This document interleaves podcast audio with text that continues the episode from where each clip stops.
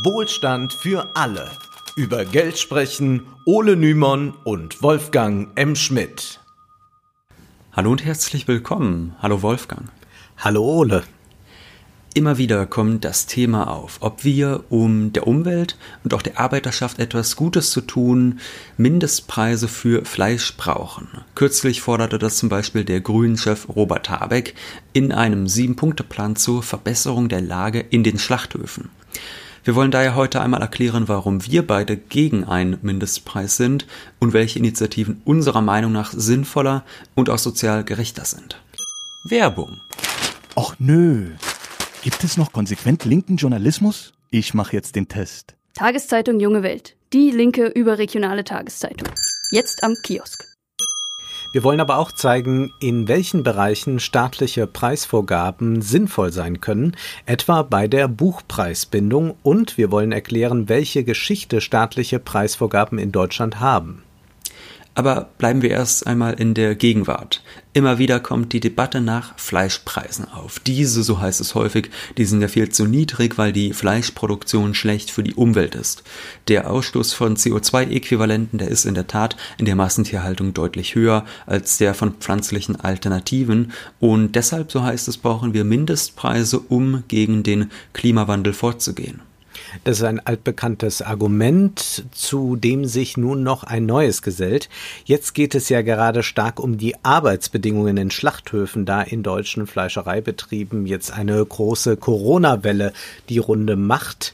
Im Zuge dieses Skandals wird, und auch das ist erst einmal positiv, wie wir es ja auch gut finden, dass über den Klimawandel gesprochen wird, nun einmal über die Arbeitsbedingungen gesprochen. Das hätte man alles schon vorher wissen können. Es gibt ja unzählige Dokumentationen zum Beispiel darüber, aber mhm. man hat da oft weggesehen, vor allem die Politik hat weggesehen, vor allem dann, wenn sie auch äh, hin und wieder mal eine schöne Spende bekommen hat, ja, dann äh, ist man da auch nicht so kritisch. Aber jetzt blicken eben alle dahin und man sieht jetzt, was da eigentlich gang und gäbe ist und sagt sich, so kann es nicht bleiben. Ja, und der Sieben-Punkte-Plan der Grünen, der prangert eben auch ganz viel an. Also zum Beispiel, dass viele Beschäftigte in der Fleischindustrie bei dubiosen Subunternehmen angestellt seien. Es geht um fehlenden Arbeitsschutz und es geht um hygienisch mangelhaft Unterkünfte für die Arbeiter. Von daher fragen sich manche Hörer vielleicht, ja, was spricht denn gegen Mindestpreise für Fleisch? Was ist denn wieder bei Ola und Wolfgang schiefgelaufen? Nun, zumindest in dieser Hinsicht sind sich Liberale und Linke sehr wohl einig. Es spricht viel dagegen, und um das zu verstehen, reicht eigentlich schon ein kleines Einmaleins der Marktwirtschaft. Also spielen wir das mal durch. Fangen wir mit dem Thema der sozialen Gerechtigkeit an, also dass wir Mindestpreise brauchen, damit die Menschen in den Schlachthöfen besser entlohnt werden. Wolfgang, du bist jetzt Großunternehmer, du hast viele Schlachtbetriebe. Was machst denn du, wenn du vom Staat gezwungen wirst, die Preise zu erhöhen? Nun, ich sehe da zwei Möglichkeiten. Gehen wir davon aus, dass die Konsumenten gleich viel Fleisch kaufen wie vorher, nun jetzt aber zu einem höheren Preis. Dann hätte ich höhere Einnahmen. Hm, ganz ehrlich, die würde ich aber nicht meinen Mitarbeitern auszahlen. Wieso sollte ich das auch tun? Wenn die Arbeiter ihren Lohn als zu niedrig empfinden, dann sollen sie doch woanders arbeiten. Ja gut, ist jetzt nicht ganz so hilfreich, Wolfgang. Also zumindest für die Arbeiter nicht so hilfreich äh, auch für ihre Arbeitsbedingungen und ihren Lohn nicht so richtig. Äh, aber du hast gesagt, es gibt eine zweite Möglichkeit. Wolfgang, äh, vielleicht ist die besser. Was ist denn die zweite Möglichkeit? Naja, die zweite Möglichkeit ist, und das äh, könnte selbstverständlich äh, sehr, sehr besorgniserregend für mich sein, dass die Menschen weniger Fleisch kaufen, weil es ihnen zu teuer geworden ist. Aber dann, dann habe ich ja nicht mehr Geld als vorher. Und dann kann ich erst recht die Löhne nicht erhöhen, selbst wenn ich es wollte. Dann muss ich ja wirklich mal an mich denken. Wäre es denn nicht eigentlich fast schon besser, die noch zu senken? Ich äh, schaue immer wieder, wo man auch optimieren kann, selbstverständlich. Das ist ja auch einfach unternehmerische Aufgabe und das ist auch etwas, was auch äh, mittel- und langfristig das Unternehmen in die Zukunft bringt und auch eine Wettbewerbsfähigkeit bietet, auf globaler Ebene. Ja, ich kann ja nicht immer nur im Klein-Klein äh, denken. Ja, the social responsibility of business is to increase its profits. Das haben wir schon mhm. gelernt in diesem Podcast. Äh, bringt den Arbeitern aber halt auch nicht so viel, muss man jetzt leider sagen. Ne? So oder so gibt's nicht mehr Geld für die Arbeiter, gegebenenfalls mehr Geld für Großunternehmer Wolfgang. Und da denken sich vielleicht einige Hörer, ja, aber warum zahlt denn der Wolfgang nicht einen höheren Lohn? Nun, das liegt daran, dass er Profite maximieren will jetzt sagen wir mal der Großunternehmer Wolfgang der hätte ein Privatvermögen von zwei Milliarden Euro und einen Jahresumsatz von sieben Milliarden Euro, dann hätte er mutmaßlich auch vorher schon äh, den einen oder anderen Cent mehr zahlen können an seine Arbeiter. Mutmaßlich schon. Von daher ist es unfreiwillig komisch, wenn ein liberaler Journalist wie Ulf Poschert twittert, für mündige Unternehmer sollte es selbstverständlich sein, die Verantwortung zu übernehmen und die Kosten. Also ich liebe eigentlich solche äh, Witze. Ja, das ist für mich Twitter par excellence. Hm. Äh, vollkommener Unsinn. Äh, zusammengedampft, äh, Ideologie in äh, 140 Zeichen oder 280 kann man ja. Es ist wirklich wunderbar, denn man muss ja eben sagen, es liegt wahrscheinlich nicht so daran, dass man eigentlich gerne mehr zahlen würde und auch noch gar nicht so dran gedacht hat. Und dass man jetzt aber mal so ein bisschen auch als Unternehmer mengt, ach Mensch, da könnte ich doch ein bisschen was Gutes tun. Das ist mir gar nicht so klar gewesen, äh, dass da Leute zu widrigen Bedingungen arbeiten müssen, dass die da ziemlich entrechtet werden, mhm. dass die hohe äh, äh, Preise zahlen müssen für ihre Unterkünfte, in denen sie dann hausen, ehe sie wieder in ihr Heimatland zurückgeschickt werden. Hat man ja gar nicht dran gedacht. Jetzt plötzlich auf einmal, ach du lieber Gott, ja. Und, und dann erinnert man sich auch, da war was mit dieser unternehmerischen Verantwortung. Da gab es mal so eine schöne Rede beim Unternehmerverband äh, vor Jahren bei der Weihnachtsfeier. Ja, ich sag's mal so, der mündige Unternehmer, der könnte das auch schon vorher bemerkt haben, dass da hier und da ein bisschen was im Argen liegt. Aber gut, das ist für die Arbeiter, die entlohnt werden sollen oder besser entlohnt werden sollen, alles wenig hilfreich. Aber Wolfgang, wir wollen nicht nur meckern. Wir wollen auch erklären, was denn stattdessen möglich wäre. Und auch da sind sich, glaube ich, Liberale und Linke generell einig. Also wer die Bedingungen verbessern will, unter denen gearbeitet wird, der muss auch an die Bedingungen ran, nicht an die Endpreise. Also wenn der Staat sagt, äh, nur so und so viele Stunden am Tag darf gearbeitet werden, dann ist das legitim. Da, da würden auch Ordoliberale ja jetzt nicht sagen, nee, das ist illegitim. Wenn man sagt, der Staat gibt die Ordnung vor, in der gewirtschaftet wird, dann ist es theoretisch erstmal äh, in Ordnung. So. Von daher äh, würde ich sagen, sind die Forderungen, die sich auf die Arbeitsbedingungen beziehen, deutlich interessanter als diejenigen, die an irgendwelche Verbraucherpreise wollen. Im Plan der Grünen, der schon angesprochen wurde, da stehen ja auch genau solche Forderungen drinne. Zum Beispiel ein Verbot von Werkverträgen bei dubiosen Subunternehmen, die häufig eh nur Briefkastenfirmen seien, wie es dort heißt. Es geht um die Erhöhung des Arbeitsschutzes, weil mitunter bis zu 16 Stunden am Tag äh, äh, in diesen mhm. Fabriken gearbeitet werde. Und es geht auch um die Erhöhung staatlicher Kontrolle. Also die Finanzkontrolle Schwarzarbeit, so heißt es in dem Plan, sollte zu einer Arbeitsinspektion weiterentwickelt werden. Das heißt, der Staat soll nicht nur Schwarzarbeit, sondern auch weitere Verstöße, etwa im Bereich des Arbeitsschutzes, strenger ahnden. Das sind alles Ziele, denen wir uns natürlich anschließen. Wir fragen uns nur, wozu sollen denn Mindestpreise gut sein? Denn bei besseren Arbeitsbedingungen, bei mehr Hygiene, bei einer besseren Unterbringung der Arbeiter und so weiter und so fort ist es ja eine Selbstverständlichkeit, dass der Preis des Fleisches steigen wird. Das ergibt sich ja quasi von alleine, denn ich als großer Fleischunternehmer ich rede zwar hin und wieder gerne von Werten und so, aber ich werde natürlich meine erhöhten Ausgaben an die Kunden weiterreichen. Was denn sonst? Das ist ja Marktwirtschaft. Wer also den Arbeitern etwas Gutes tun will, sollte nicht an den Preisen rumspielen. Die erhöhen sich dann ohnehin von alleine, wenn die Standards steigen. Ja, da wirken dann die Marktkräfte mit hundertprozentiger Sicherheit, so viel äh, sei verraten. Von daher, Wolfgang, das ist für mich erstmal alles verständlich. Aber was ist denn jetzt mit dem Klimaschutzargument? Was ist denn, wenn der Staat nicht die Preise, sondern die Steuern erhöht? Sagen wir zum Beispiel, der Staat will, dass weniger Fleisch konsumiert wird. Steuern heißen ja aus einem bestimmten Grund Steuern, weil sie steuern sollen. Und der Staat sagt jetzt, Fleischkonsum ist umweltschädlich, von daher führen wir eine Steuer ein, die Fleisch wenig attraktiv macht. Die soll quasi den Bürger dazu steuern, weniger Fleisch zu konsumieren und mehr äh, pflanzliche Alternativen zu nehmen. Und äh, in anderen Ländern gibt es ja vergleichbare Steuern, wenn es um die Gesundheit der Bürger geht. Beispielsweise gibt es in Norwegen oder Irland hohe Alkoholsteuern und die verteuern den Konsum so sehr, dass er schon sehr, sehr unattraktiv ist. Von daher äh, geht es dort dort häufig um gesellschaftliche Fragen. Also viele Alkoholkranke oder gar Tote sind ein großes gesellschaftliches Problem, wie der Klimawandel, und dem darf ein Staat natürlich entgegenwirken eigentlich muss er sogar entgegenwirken. Und da frage ich mich jetzt, Wolfgang, ginge das denn nicht auch durch eine erhöhte Steuer auf Tierprodukte oder generell auf alles, das CO2 ausstößt? Nun, diese Taktik kann effektiv sein und damit kann ein politischer Fortschritt errungen werden. Die Bundesregierung will ja, dass CO2 ab 2021 einen Preis bekommt, also steuerlich belastet wird. Gleichzeitig kann diese Steuer aber auch sozial sehr ungerecht sein. Wer unseren Podcast schon länger hört, weiß, dass wir nicht wollen, dass der Klimaschutz auf dem Rücken der Ärmeren ausgetragen wird. Reiche würden natürlich weiterhin Fleisch essen, selbst wenn es teurer wäre, aber ärmere Haushalte, die könnten sich den Konsum dann eben nicht mehr leisten. Erinnern wir uns nur an die Gelbwesten-Proteste in Frankreich. Dort versuchte Macron, die Kosten für den Klimaschutz den Autofahrern aufzubürden, und zwar durch eine erhöhte Benzinsteuer. Nur verbunden mit dem Problem, dass viele Menschen in Frankreich eben nicht in der Großstadt, nicht in Paris leben und somit auf ihr Auto angewiesen sind und gar keine Alternative haben. Also solche Ungerechtigkeiten sollte immer vermeiden, wer nicht den Zorn der Bevölkerung spüren will. Das wäre Und wer was Gerechtes tun will.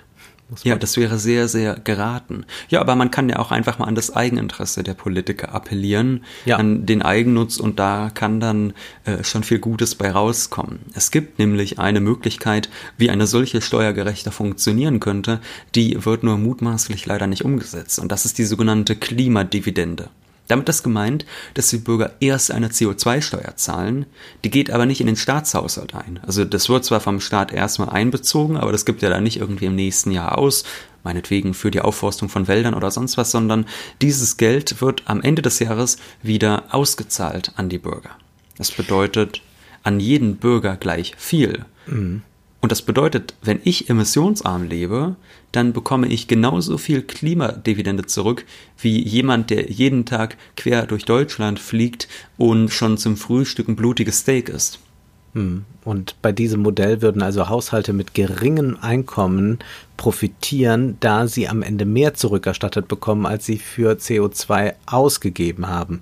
Nur leider sieht es jetzt halt nicht so aus, als würde dieses auf Sozialausgleich bedachte Bepreisungssystem von CO2 in Deutschland wirklich umgesetzt werden.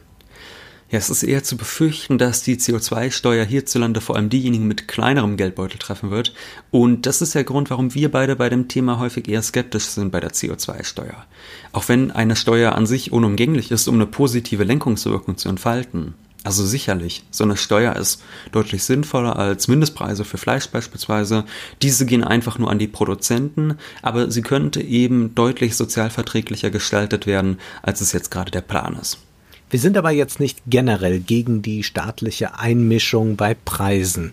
Ganz im Gegenteil, in einem bestimmten Fall sind wir sogar große Befürworter davon, nämlich im Fall von Büchern. In Deutschland gibt es nämlich bis heute eine sogenannte Buchpreisbindung. Diese Preisbindung sorgt dafür, dass ein neu erschienenes Buch überall gleich viel kostet. Egal ob in einer kleinen Buchhandlung, bei der Großbuchhandelskette oder eben bei Amazon. Überall kosten Bücher in Deutschland gleich viel. Wir haben es hier aber nicht mit staatlich vorgeschriebenen Mindestpreisen zu tun. Also das ist nicht mhm. wie bei der Forderung nach Mindestpreisen für Fleisch, sondern hier ist es so, dass quasi der Verlag bestimmt, zu welchem Preis ein Buch verkauft wird. Also nicht der Staat, der sagt, mindestens äh, 10 Euro muss, müsst ihr für den Krimi nehmen, sondern der Verlag sagt, an diejenigen, die dieses Buch vertreiben möchten, so und so, also zu diesem Endpreis wird das dann bitte sehr verkauft. Und da darf sich auch kein noch so mächtiger Konzern widersetzen. Das ist für die Freunde der freien Marktwirtschaft bis heute ein gigantischer Skandal, denn liberale und konservative Ökonomen, die halten freie Preise ja für unverzichtbar, weil das den Wettbewerb anheizt und zum Vorteil aller ist. Zumindest in der Theorie. In der Praxis, das werden wir gleich sehen, da kann die Buchpreisbindung tatsächlich sogar für den Wettbewerb förderlicher sein als die Freigabe der Preise.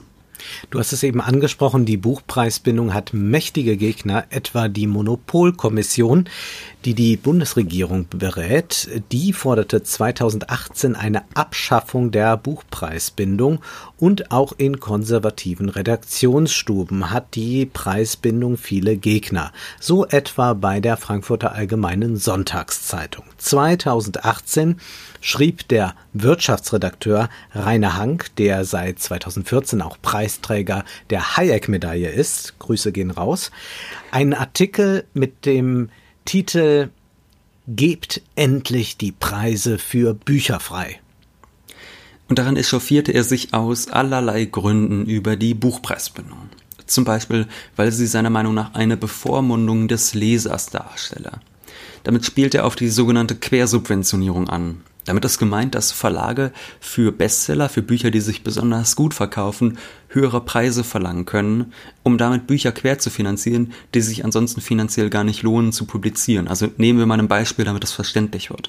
Ein Verlag verkauft Schwedenkrimis und jetzt weiß er, dass der Preis, den er festlegt, überall gezahlt werden muss. Und der sagt dann, gut, eigentlich könnten wir den auch für 10 Euro verkaufen und würden damit schon Gewinn machen. Wir nehmen jetzt aber 12 und wer diesen Krimi lesen will, der muss dann auch zwölf zahlen. Und durch diese Mehreinnahme, die wir haben, ohnehin über unseren Gewinn hinaus, damit können wir dann andere Werke in unserem Sortiment quersubventionieren, wie es heißt.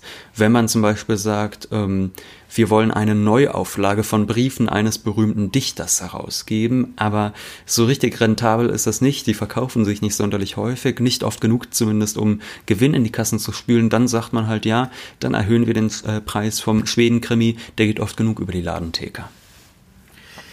Das ist ein unglaublich demokratisches Prinzip. Also das fand ich ja immer so großartig bei der Buchpreisbindung oder generell bei Büchern, dass man hier mal nicht sagen kann, Qualität hat ihren Preis. Also das kann man bei ganz, ganz vielen Dingen sagen. Da ist es so, wenn man mehr Geld ausgibt, dann bekommt man oft eine bessere Ware. Äh, das ist äh, beim Wein so oder das ist bei Klamotten auch oft so. Aber man kann es bei Büchern wirklich nicht sagen. Äh, ich fand das wirklich immer großartig, dass der, der, der größte Schund, ja, äh, dass der, ähm, dass man für den dann genauso viel ausgeben muss wie für Thomas Mann, Goethe oder was weiß ich. Ja, also das ist ein unglaublich demokratisches Prinzip und eben auch umgekehrt gewendet, also dass man eben, äh, wer immer lesen möchte, wer sich für Literatur interessiert, der kann das auch mit äh, eher wenig Geld tun und der muss nicht reich sein, um sich die große Literatur leisten zu können, während das jetzt zum Beispiel schon anders ist, obwohl wir da auch Subventionen haben, beim Opernbesuch. Also da kann nicht jetzt mhm. jeder sagen, ich gehe jetzt dreimal die Woche in die Oper, aber bei Büchern ist es eben so, dass sie doch alle äh, auf einem Preisniveau sind, wo man sagen kann, okay, äh, da kann man ähm, drauf, äh, damit kann man arbeiten, so kann ich mich für Literatur interessieren und das ist aber also das eine unglaubliche ja, Gerechtigkeit. Das liegt ja nur daran, dass die Leser von den Schweden-Krimis so schlimm bevormundet werden. Genau. Das hast du jetzt die, vergessen. Diese schlimme, schlimme Bevormundung, des Lesers, der mit Dichterbriefen, mit Thomas Mann oder so wirklich nichts am Hut haben will, der will halt seine Schwedenkrimis und zwar möglichst billig und das wäre doch toll, der könnte die für 7,99 statt für 12,99 kaufen. Nun, man würde Rainer Hank am liebsten in liberaler Manier zurufen, nun, dann sollen die Konsumenten eben nicht die überteuerten Krimis kaufen, es zwingt sie ja keiner dazu. Aber Hanks Artikel ist noch aus einem anderen Blickwinkel interessant. Er schreibt, seit Amazon braucht niemand sich um die Versorgung der Menschen mit Büchern zu sorgen. Ob die Empfehlung des Algorithmus schlechter ist als der Buchhinweis vom Händler seines Vertrauens, kann jeder Leser selbst entscheiden. Der Kapitalismus ist bekanntlich für die Menschen da denen er ihre materiellen und kulturellen Wünsche gut und günstig befriedigt. Der Kapitalismus ist nicht für die Kapitalisten da. Dazu zählen große Internetkonzerne genauso wie kleine Stadtteilbuchhandlungen. Am Markt wird die Kultur nicht zugrunde gehen. Ich habe selten so gelacht, muss ich ehrlich gestehen. Zizek würde rufen, pure Ideologie. Und ich war selten in meinem Leben so fassungslos wie vor zwei Jahren, als ich diesen Artikel gelesen habe. So viel Kulturlosigkeit auf so wenig Zeilen, das ist eine Leistung, die will gewürdigt sein, Wolfgang. Mhm. Also nehmen wir das jetzt mal wirklich auseinander. Zwischen den Zeilen gelesen steht da ja, kein Problem, wenn alle kleinen Buchhandlungen pleite gehen und zumachen. Amazon kann prima einspringen. Und das ist jetzt in vielerlei Hinsicht bemerkenswert, dass jemand, der sich als liberal versteht, so etwas sagt. Denn Liberale sagen ja normalerweise, der Staat soll den Wettbewerb bewachen und Monopole verhindern. Und genau das wäre jetzt die Konsequenz, äh, dass man sagt, da entsteht ein Monopol und da sagt dann Rainer Hank, auch die Leute werden ja gut von Amazon versorgt, da braucht man gar keine kleinen Buchläden mehr. Und da muss man eben sagen, ja klar wird Amazon, also versorgt Amazon jetzt gerade seine Kunden sehr gut, weil sie jetzt gerade auf einem Wachstumspfad sind hin zum Monopol. Und wenn dieses Monopol erstmal da wäre und die Menschen gar keine Alternative hätten, wo sie kaufen könnten, wenn der kleine Buchladen schon pleite gegangen ist, dann wird auch Amazon die Bedingungen deutlich verschärfen können. Also sagen wir zum Beispiel, die Buchpreisbindung fällt weg, da wird Amazon erstmal günstigere Preise anbieten als die Buchhandlungen drei Ecken weiter weil Amazon das notfalls auch nochmal äh, aus seinem Sortiment so ein bisschen quersubventionieren kann, dass man da sagt, die Bücher geben wir jetzt ein bisschen günstiger raus und machen erst noch Verlust. Und wenn wir dann das Monopol haben, dann schlagen wir richtig zu und dann gibt es deftige Preise, die um ein Vielfaches höher sind als das, was wir der Buchpreisbindung haben. Und ja. Von daher ja interessante kann, Argumentation vom Herrn Hank. Wovon man ja ausgehen kann, ist, dass dann eben die äh, schöngeistige Literatur zum Beispiel oder theoretische Werke schon sofort im Preis nach oben schnellen werden. Also Am das, Markt wird die Kultur nicht zugrunde gehen, Wolfgang. Ja, ja, ja. Hier rettet also kann man sagen, die Preisbindung gewissermaßen den Wettbewerb. Nur dank der Preisbindung kann ein kleiner Buchladen mit Amazon überhaupt mithalten und noch Gewinne erzielen. Die Preisbindung wirkt gewissermaßen antimonopolistisch. Das können wir in Deutschland übrigens auch aus der Geschichte lernen, denn es gab noch mehr sogenannte vertikale Preisbindungen, die jedoch aufgehoben wurden. Mit vertikaler Preisbindung oder auch Preisbindung in der zweiten Hand sind eben diejenigen Preisbindungen gemeint, die so funktionieren, dass die Hersteller den Ladenpreis festlegen. Und bis auf wenige Ausnahmen wie die Buchpreisbindung sind diese vertikalen Preisbindungen mittlerweile in Deutschland verboten, weil sie ja angeblich den heilsamen Kräften des Wettbewerbs hinderlich sind. Doch in Wahrheit ist das Gegenteil der Fall. Viele kleine Händler können sich nur dank der Preisbindung am Leben und im Wettbewerb halten. Bis in die 1970er Jahre hinein gab es in Deutschland eine Preisbindung für Drogeriemarkenartikel. Und von der Abschaffung dieser Preisbindung können wir heutzutage sehr viel lernen. Was war damals passiert? Die SPD, die damals gemeinsam mit der FDP regierte, wollte die Preisbindung für Drogeriemarkenartikel abschaffen, damit diese günstiger werden. Und es war tatsächlich die FDP, man kann es sich heute gar nicht mehr vorstellen, die diese Preise ungern freigeben wollte. Denn viele Kleinunternehmer schrieben an die FDP, dass sie untergehen würden, wenn die Preise frei wären. So berichtete der Spiegel 1973, Bonds Freidemokraten bekamen unangenehme Wählerpost. In 420 Briefen schrieben Drogisten aus der ganzen Republik in den vergangenen Wochen ihren Abgeordneten, worum es in diesen Tagen geht. Betrifft FDP für oder gegen Mittelstand? Ich würde behaupten, heute sind gar nicht mehr 420 Drogisten in Deutschland übrig. Ja. Also so viele könnten gar keinen Brief mehr schreiben. Das bedeutet, die FDP, die hatte damals tatsächlich größere Bedenken als die SPD bei der Aufhebung der Preisbindung zweiter Hand. Und das ehrlich gesagt zu Recht. Denn wir alle wissen ja, was passiert ist. Es gibt heute quasi gar keine kleinen Drogeriegeschäfte mehr. Und stattdessen haben wir es heute mit einem Oligopol zu tun. Das bedeutet, wir haben einen Markt, der so konzentriert ist, ähm, wo nur so wenige große Anbieter sich tummeln, dass es nur aus dem Grund nicht Monopol genannt wird, weil es halt mehr als einen Anbieter gibt. Also es gibt dann meinetwegen zwei, drei, vier große Anbieter, die wir alle kennen, äh, aber abgesehen von denen gibt es keine kleinen Geschäfte, die damit noch konkurrieren können. Und das sind ja auch äh, Prozesse der Monopolisierung, die wir in anderen Bereichen sehen konnten, beispielsweise bei Elektromärkten. Aber Ole, damals hieß es, Tante Emma geht sicher nicht zugrunde. Doch wir müssen heute sagen, genau das ist passiert. Die Freigabe der Preise und die Erhöhung des Wettbewerbs hat letztlich zu weniger Wettbewerb und monopolistischen Tendenzen geführt. Wir halten also fest, die Preisbindung ist aus ökonomischer und gerade aus liberaler Sicht eigentlich sehr sinnvoll, weil sie den Wettbewerb lebendig hält. Aber es gibt noch eine bedeutsame Dimension und das ist eine kulturelle Dimension. Und kommen wir nochmal auf das Buch zurück. In Deutschland ist die Buchpreisbindung daher noch so populär, weil Einigkeit herrscht, dass das Buch als Kulturgut geschützt werden muss.